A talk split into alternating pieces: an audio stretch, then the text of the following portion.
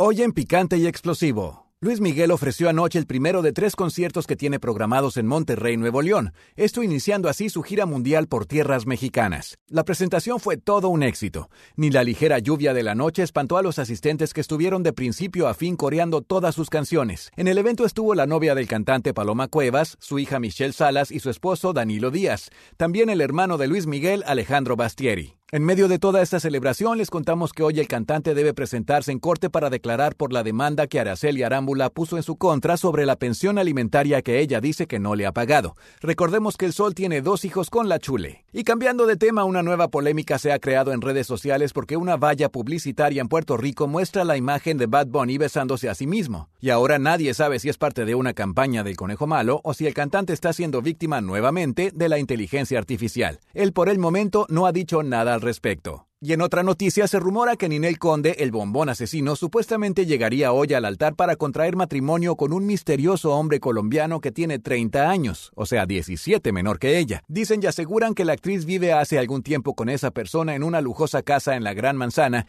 y que por eso no se le ve tanto en México últimamente. Ella no ha confirmado nada, pero de ser cierto, esta sería la cuarta ocasión que se casa Ninel Conde. La primera fue con Ari Telch, la segunda con Juan Cepeda y luego con Larry Ramos. Estos han sido los breves del mundo de la farándula de picante y explosivo.